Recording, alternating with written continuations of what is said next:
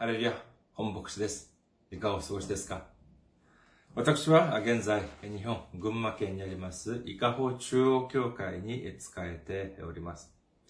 教会のホームページ申し上げます。教会のホームページ、日本語版は japan.ikahochurch.com です。japan.ikahochurch.com こちらの方にいらっしゃいますと、教会に関するご案内、そして日曜礼拝の時のメッセージもお聞きになることができます。日曜礼拝の時のメッセージは動画サイト、YouTube だけでなく、ポッドキャストを通しても皆様がお聞きになることができます。教会のメールアドレスを申し上げます。教会のメールアドレスは、いかほチャーチアットマーク gmail.com です。いかほチャーチアットマーク gmail.com こちらの方に送ってくださいますと、私がいつでも直接受け取ることができます。そして、私どもの教会では、週に1回、ニュースレターを E メールで配信しております。もし受け取りたいという方は、こちらの方にメールアドレスを送ってください。週に一度お送りいたします。そして、選挙支援としてご奉仕してくださる方々のためにご案内いたします。まずは、日本にある銀行です。群馬銀行です。支店番号は190、口座番号は1992256となっております。群馬銀行支店番号が190、口座番号が1992256です。韓国にいらっしゃる方々のためにご案内いたします。これは韓国にある銀行です。KB 国民銀行です。079-21-0736-251です。KB 国民銀行079-21-0736-251です。私どもの教会はまだ財政的に自立した状態ではありません。皆様のお祈りと選挙支援によって支えられております。皆様のたくさんのお祈り、ご関心、ご奉仕、えー、励まし、えー、ご声援、えーよえー、よろしくお願いいたします。お待ちしております。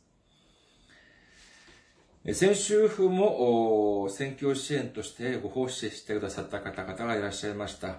韓国からク・ウォニョンさん、キム・ユミさん、そしてジョン・フンジンさんが選挙支援としてご奉仕してくださいました。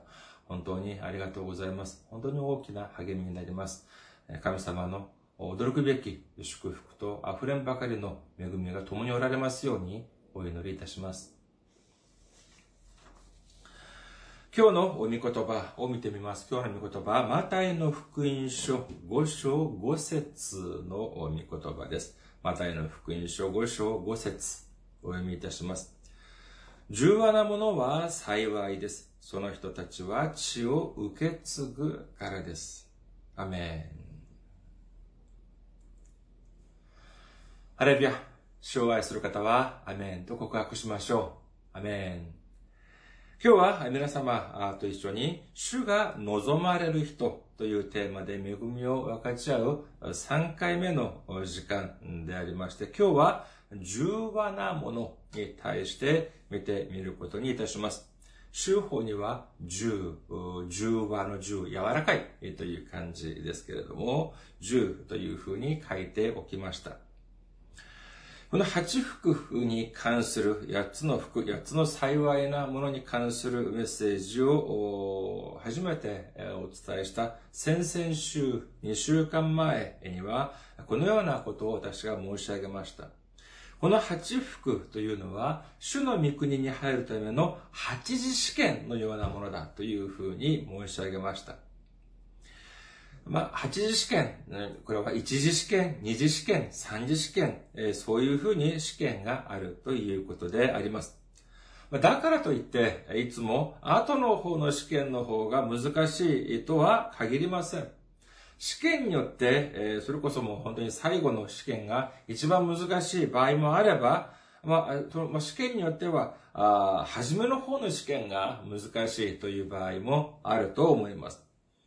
しかし、共通点はあります。いずれにせよ何かというと、それぞれの試験ごとに特徴があるということであります。もし万が一似たような試験を1次も受け、2次も受け、そして3次、そういうふうに繰り返すというのは、これは時間の無駄でありましょう。ですから、例えば、同じ筆記試験であったとしても、1次はマークシート、2次は記述式というようにですね、そういうような特徴がある場合があります。また、面接、同じ面接といっても、まあそうですね、はじめは実務、実務者の面接、そしてあとは役員、面接というふうに分かれる場合もあります。このように見るとですね、この3番目の時間である、3番目の時間である今日は、主が望まれる方になるための三次試験に当たるというふうに言えます。それでは、この三次試験にはどのような特徴があるのか。そして、この三次試験をパスするためには、どのようにしなければならないのかということを調べてみることによって、今日、主が私たちにくださる恵みを、溢れんばかりの恵みを受けられる皆様であらんことをお祈りいたします。今日はこの重和なものに関する見事、メッセージを3段階に分けてお伝えしてみようかと思っております。まず、第1段階。ここでは、重和ということは、その意味に込められた特徴について調べてみようと思っております。その前に今日の御言葉をもう一度見てみることにいたしましょうか。マタイの福音書5章5節です。重要なものは幸いです。その人たちは地を受け継ぐからです。今日イエス様は重要なものについておっしゃっております。一番初め、2週間前、その時は、心が、心の貧しいもの、そして先週2番目の時間は悲しいものというふうにお伝えいたしました。そして今日は重要なものということであります。このように見てみると、まあ単純な羅列のように見受けられるかもしれませんが、今日の御言葉は、一時でもなく、二時でもなく、三次試験らしく、この御言葉にはとても興味深い特徴が隠れております。それは何かというと、これは、つまり相手がいるという点であります。はじめの御言葉である心の貧しいもの、そして2番目の御言葉である悲しむものというのは、自分一人が感じる感情であります。自分の心が貧しいからこそ、自分の力だけでは足りない、できない。ですから、どうするのか。主を頼ることによってできる。主を頼らなければならないという切実な心。そして2番目。自分の、私のために、私の拭い去ることのできない罪を解決するために、主が死なれたという、その悲しみ。そして、今、この瞬間もイエス様を知らずに死んでいく、私たちの隣人に対する魂のその悲しみ、これを持つというのは、この、この感情というのはすべて私の、私たちの中にある感情なのであります。しかし、この重和というのは何でしょうか？これは自分自身が、私は重和だというふうには主張することはできないのであります。まあ、このように私が申し上げるとですね、聖書を少し勉強された方は、あこの説を思い浮かべるかもしれません。マタイの福音書11章29節から30節には、30節29節から30節では、イエス様が次のようにおっしゃっております。マタイの福音書11章29節から30節私は心が重和で、へり下っているから、あなた方も私のくびきを追って、私から学びなさい。そうすれば魂に安らぎを得ます。私のくびきは追いやすく、私の荷は軽いからです。いや、イエス様だって自分を、自分自身を指して重要だっておっしゃってるじゃないか。だったら私たちも自分自身を指して重要だと言えるのではないか。というふうにおっしゃるかもしれませんが、ここにはそれなりの理由があるんです。まあ、この理由は、まあ、もう少し後で、えー、申し上げるとして、まあ、一般的には私たちが自ら自分自身を指して、私は重和だというふうにはなかなか言えないというふうに言えるでしょう。まあ、基本的にはこの重和だというのは、その判断は自分自身ではなく、相手、または第三者が判断する基準だという点が、今日の御言葉に関する最も大きな特徴だと言えます。次に、第2、第2段階で見る、調べてみる内容は、この重和に関する意味、つまり言い換えれば、この重和とは何ぞやという点なのであります。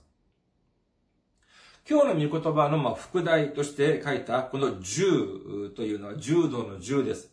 これは何かというと、これは柔らかいという意味であります。では皆さんは柔らかい人間というのはどのような人を思い浮かべるでしょうか柔らかい。なかなか判断が定まらない。いや、それは優柔不断です。それは優柔不断であって、それは、ああ重要な人とは違うのではないかと思います。じゃあ、どういう人が重和なのかというと、優しい人とか、怒らない人、怖くない人とか、まあいろいろな意見があると思われますけれども、まあ一般的に、まあいろんなその、まあ、えっと言い方はあるかもしれませんが、一般的にはこの重和な人を嫌う、そういう人はあまりいないんじゃないかというふうに思われます。それでは、この具体的に聖書では、この重和な人はどのように、重和な人をどのように説明しているかというと、この聖書にはとても詳しく、この重和な人の人柄について説明しております。八福が出ているマタイの福音書5章のちょっと下の方を見てみますと、次のように出ております。マタイの福音書5章39節から44節までの御言葉です。マタイの福音書5章39節から44節です。お読みいたします。しかし私はあなた方に言います。悪いものに手向かってはいけません。あなたの右の頬を打つ者には左の頬も向けなさい。あなたを告訴して下着を取ろうとする者には上着も取らせなさい。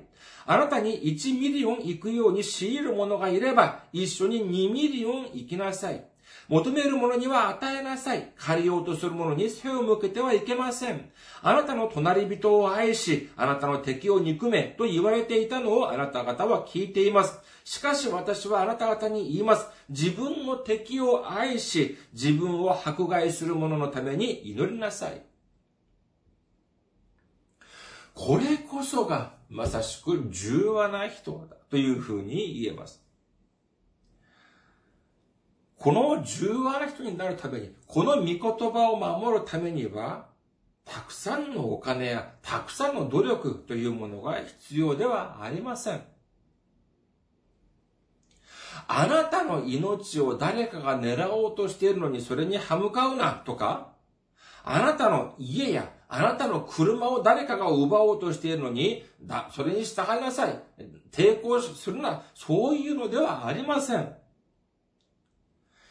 この右の頬を打つというのは一般的に右利きが多い世の中で、右の頬を打つというのはどういうかというと、普通思いっきり相手を攻撃しようとするときは、右利きの場合は、打つと、顔を打つと左の方を打つことになります。しかし、右の方を打つというのはどういう意味かというと、それこそ、手の甲ではたくぐらいでしょう。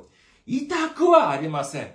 痛くはありませんが、考えてみてください。誰かが自分のことを、自分の方を、こういうふうにはたいたとしましょう。そういう時に、いい言葉っていうのは出るでしょうかあまりよくありません。本当に気分は悪くなるはずであります。プライドが傷つくはずであります。それぐらいだったらどうするのか。我慢してあげなさい。それぐらいのプライドが傷つけたのであれば我慢してあげなさい。せいぜいあなたの下着もう使い古したものを、それを奪おうとして、告訴だとする人には、それだけでなく、自分が持っている、その、もう、着ないほら、なんか、押し入れの中にしまっている上着もあるじゃない。もうそれも一緒にもあげちゃいなさい。誰かが1ミリオンでだいたい1キロだというふうに言われますが、1キロを歩くことを強いる者がいれば、その人とも1キロじゃなく2キロ一緒に歩いてあげなさい。ちなみに1キロ歩くというと、成人の、普通、一般の成人ではだいたい15分ぐらいかかる、そうであります。ですから、えその15分ぐらいかかる、そのど、その努力であれば、その労力であれば、じゃあ30分ぐらいもうああげちゃいなさい。一緒に歩いてあげなさい。お金、もう、少ないお金を貸してくれって言ってるのに、それを白状にも無限に断らずに貸してあげなさい。こういうふうに言っているのであります。この御言葉を見るとですね、とても興味深い点があります。それは何かというと、自分が相手にして、相手に対して、そのようにしたとしても、自分に戻ってくる見返りは何もないということなのであります。誰かが私のプライドを傷つけました。それで、その時、自分はさ、もう本当に忍耐の忍の字で、えー、我慢をしました。だからといって、誰かがお金をくれるんでしょうかいや、そんなもん、そんなことは書いてありません。私が持っている、本当に大したものでも、大したことのないもの、それを奪おうと、躍起になっている人がいます。その人に対して、じゃあ私のもう値打ちのないものでも、私の値打ちのないものをプラス足してあげちゃった。それによって自分に対する見返りがありますか？ありますか？そのようなことはやはり書いてありません。少ないお金、まあ数百円だとしましょう。まあ、数千円も結構高い。まあ数百円ぐらいだとしましょうか。数百円ぐらい貸してくれっつって。そうか、じゃあ貸した。もうあげるつもりでも貸した。もし、それを相手が踏み倒した。あとしても、じゃあ誰かが代わりに私にじゃあお金をくれるのか。というと、そういうことも書いてありません。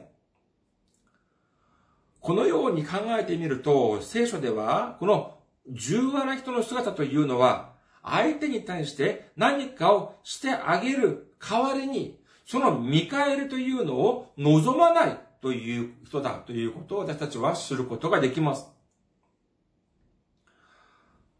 それでは、先ほど見てみた、このマタイの福音書5章39節から44節重和な人はどういうことをしたかというふうに私が申し上げたでしょうか。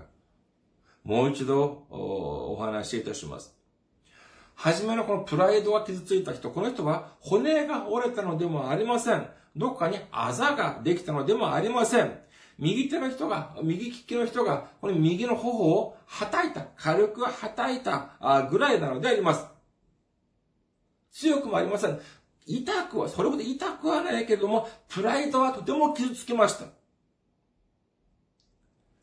そのように自分の、私のプライドを傷つけた人にどうしなさいと私が申し上げましたか？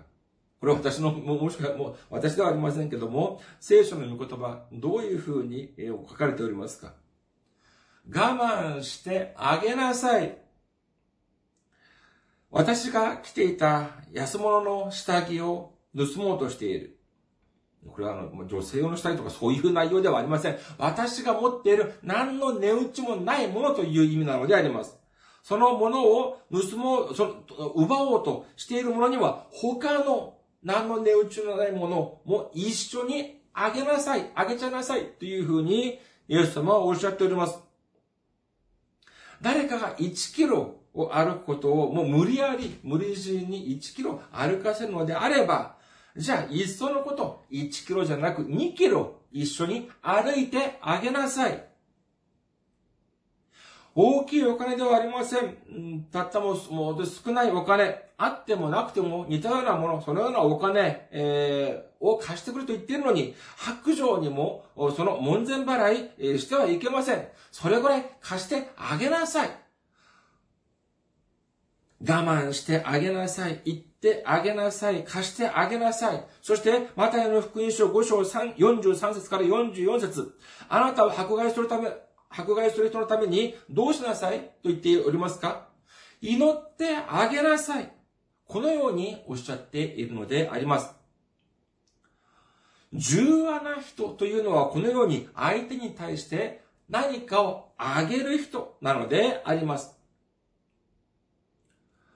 大きなプライドや大金でもありません。長い時間やたくさんの労力でもありません。自分の敵のために40日間断食しながらお祈りしなさいというのでもないんです。これくらいのプライド、少ないお金、短い時間、大したことのない労力ぐらいはあげちゃいなさいというふうにおっしゃっています。短い祈りでいいから、その人のために祈ってあげなさい。こういうふうにおっしゃっているのであります。それだけでも十分だとおっしゃっているのであります。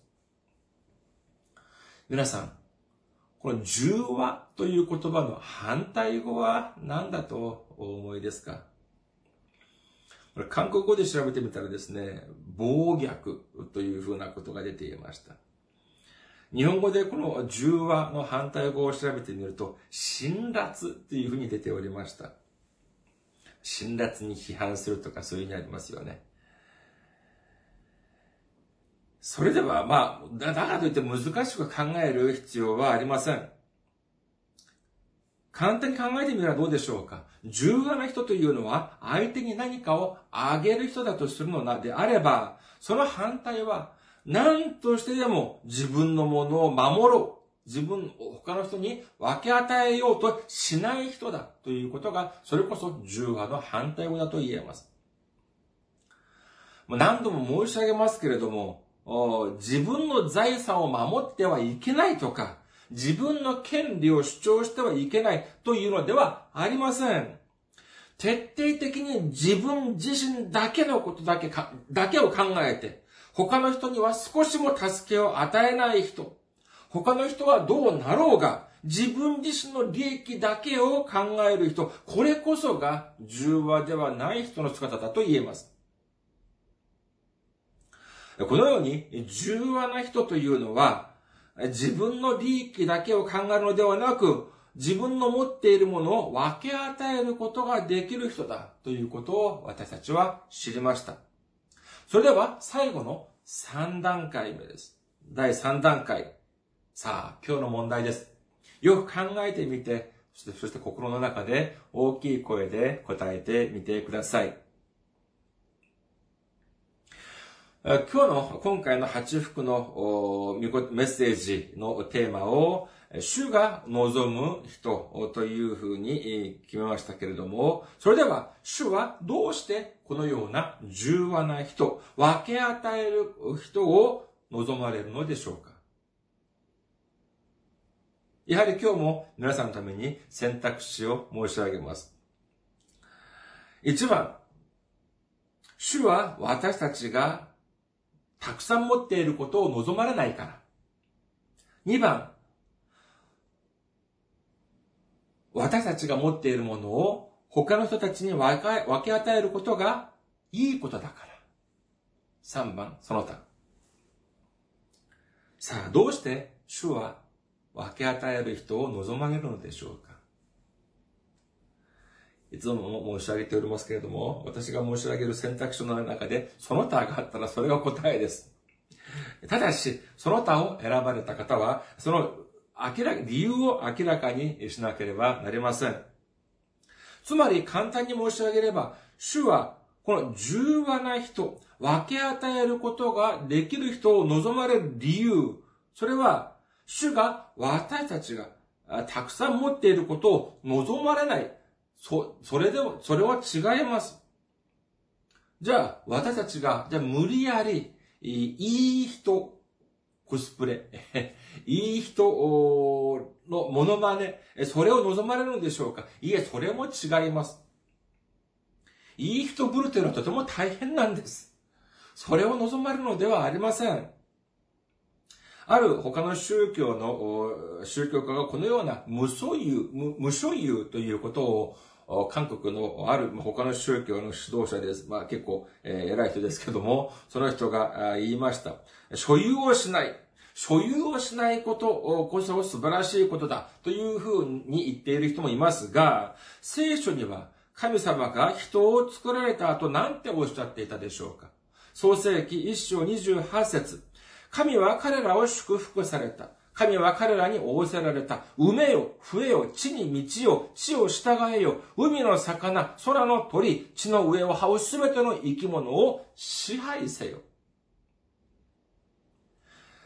神はあ人間がこの人間にこの世の全てのものを与えてくださって、そしてそれを征服しなさい。それを支配しなさい。こういうふうにおっしゃったのであります。では、どうして私たちに分け与えなさいというふうにおっしゃっているのでありましょうかルカの福音書6章38節を見てみましょう。ルカの福音書6章38節与えなさい。そうすればあなた方も与えられます。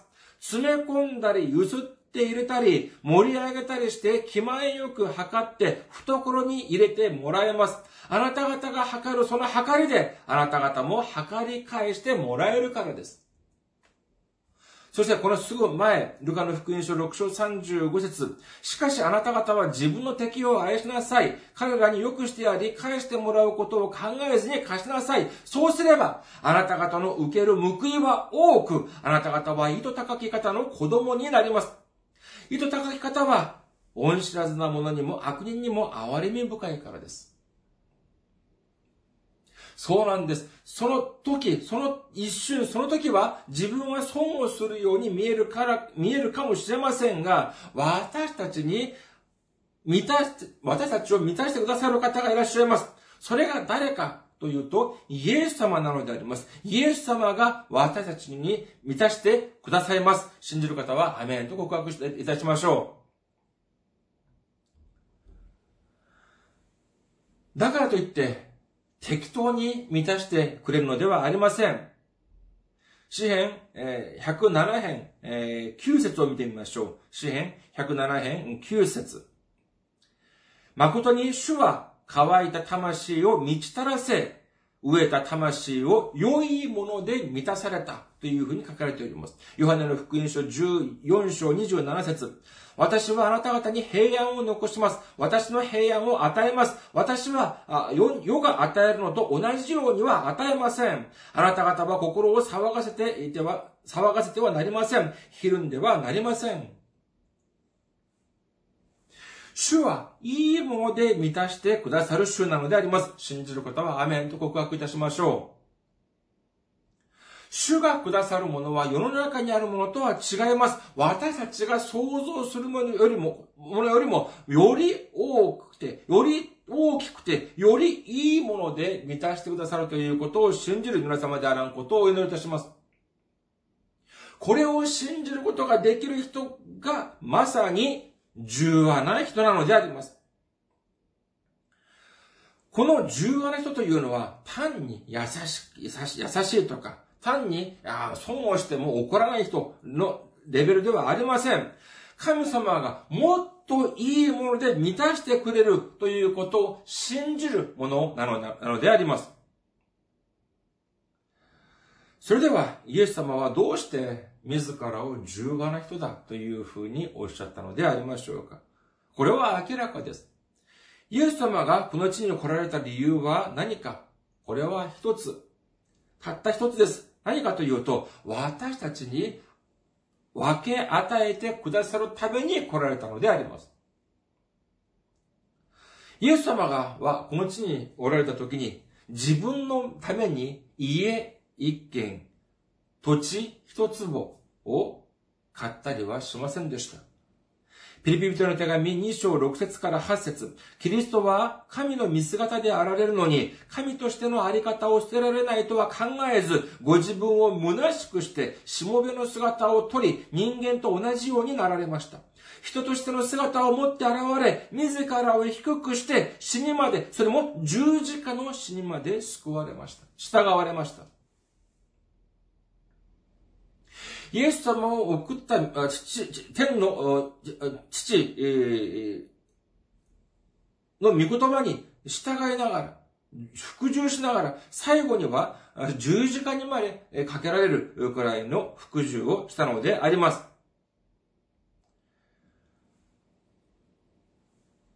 そして、私たちのために血を流してくださり、そして命までも私たちのために分け与えてくださいました。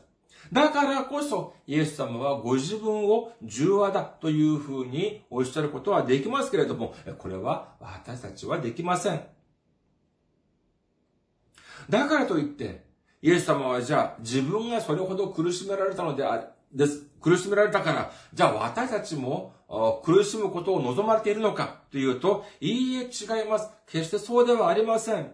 ただ、私たちに望まれていることは、どんなことかということを考えると、ルカの福音書10章には興味深いことが書かれております。ルカの福音書10章38節から42節です。お読みいたします。さて、一行が進んでいくうちにイエスはある村に入られた。するとマルタという女の人がイエスを家に迎え入れた。彼女にはマリアという姉妹がいたが、主の足元に座って主の言葉に聞き入っていた。ところがマルタはいろいろなもてなしのために心が落ち着かず、身元に来ていった。主よ、私の姉妹が私だけにもてなしをさせているのを何ともお思いにならないのですか？私の手伝いをするようにおっしゃってください。主は答えられた。マルタ、マルタ。あなたはいろいろなことを思い患って心を乱しています。しかし必要なことは一つだけです。マリアはその良い方を選びました。それが彼女から取り上げられることはありません。このマルタとマリアは姉妹です。イエス様がその村に入ってこられると、このマリアが、マルタが、姉のマルタが先にイエス様を迎え入れました。さあ、お客様が来たからもう大変です。マルタはもうあちこち駆け回りながら、えー、いろんなもてなしの準備をしていました。すると、この、じゃあマリアは何をしていたのかというと、イエス様の足元に座って、イエス様の御言葉に聞き入っていたというのであります。これを見たあマルタはですね、まあ、本当に憎たらしかったかもしれません。そしてこの不満はですね、あるいはこのマリアだけに向けられたのではなく、イエス様にも向けられたような気配があります。いや、イエス様、私はあなたをもてなすためにこんなに今一生懸命働いているんですよ。なのに、年も幼い、そのマリアが今イエス様の足元で何か御言葉を聞いているんですけれども、もうイエス様ちょっとお話はちょっと後にして、そのマリアに私の仕事を手伝うようにと言ってくださいよ。こういうふうに言っているのであります。するとイエス様は何ておっしゃいましたか？ルカの福音書10章41節から42節主は答えられた。マルタ、マルタ、あなたはいろいろなことを思い患って心を乱しています。しかし、必要なことは一つだけです。マリアはその良い方を選びました。それが彼女から取り上げられることはありません。これは何かというと、マルタ、マルタ、もういろんなことをしても、しようとして、煩わないでくれと。一つだけでもいいからちゃんとしなさい。マリアは、いい、良い方を選んだんだ。というふうにおっしゃっているのであります。皆さん、イエス様は私たちが良い方を選ぶことを望んでおられるのであります。あの人が私のプライドを傷つけました。どうしますか？なんだとこの野郎俺を誰だと思ってるんだ？と言って喧嘩をしますか？あるいは、まあ大丈夫だ。あなたが私のプライドを傷つけても、私のプライドを立ててくださる方がいる。イエス様が私を立ててくださる。皆様はどちらをお選びになりますか？あの人が私の大したことのない大したものでもないものを取ろうとしている。それとどうしますか？それを最後まで守ろうと、躍起になりますか？あるいは、考えてみれば、それは値打ちの大したものでもない。これあげる。じゃあ、おまけにじゃあこれもあげるから、持っていきなさい。というふうにあげますか？皆様はどちらをお選びになりますか？あの人が私に嫌なこと、嫌な仕事を押し付けている。そういう時は、どうして私にこんな自分の嫌がることばかり押し付けているんですかというふうに抗議をいたしますか？あるいは、主が、イエス様が私にもっと大きい平安をくださるということを信じて、あの人が私に押し付けたことよりももっとたくさんのことをしてあげますか？皆様はどちらをお選びになりますか？皆さん、良い方を選ぶ皆様であらんことをお祈りいたします。重要な人というのは損をする人ではありません。主が満たしてくださるということを信じる強い信仰の持ち主であるということなのであります。信じる方はアメンと告白いたしましょう。隣人に分け与えましょう。そうして、そういうふうに私が申し上げると皆さんどういうふうにおっしゃいますかいや、私だって分け与えることが、ものなんて持ってませんよ。っていうふうにおっしゃるかもしれません。そういう方のためにですね、私が準備をしたいと思います。私が伝道用紙、私が配っている伝道用紙がありますが、それを日本語版、韓国版、PDF ファイルにして、教会のホームページにアップロードする予定であります。それを配ってください。それを分け与えてください。あるいは、皆様がすでに通っていらっしゃる教会に間違いなくそういう伝道用紙があるはずです。それを分け与えてください。信仰には、ただはありません。重要な人は全てを失うのではなく、むしろその血を受け継ぐというふうに書かれております。あるいはこういうふうに考えるかもしれませんね。いや、土地だけもらったってしょうがないじゃない。お金があったら、お金があったら家を建てたり、まあ、その種を植えたりするかもしれませんが、土地だけもらったってっていうふうにおっしゃるかもしれませんが、皆さん、神様を侮ってはいけません。神様を過小評価してはいけません。神様はそのような無責任な祝福をしてはくださいません。必要なものをすべて満たしてくださる神様だということを信じる皆様であることをお祈りいたします。主が望まれる重和な人。隣人に分け与えることができる人。そして、良い方を選ぶことができる人となって、主が私たちにくださる驚くべき祝福、いいことで満たしてくださる祝福をすべて受けることができる皆様であらんことをお祈りいたします。ありがとうございます。また来週お会いしましょう。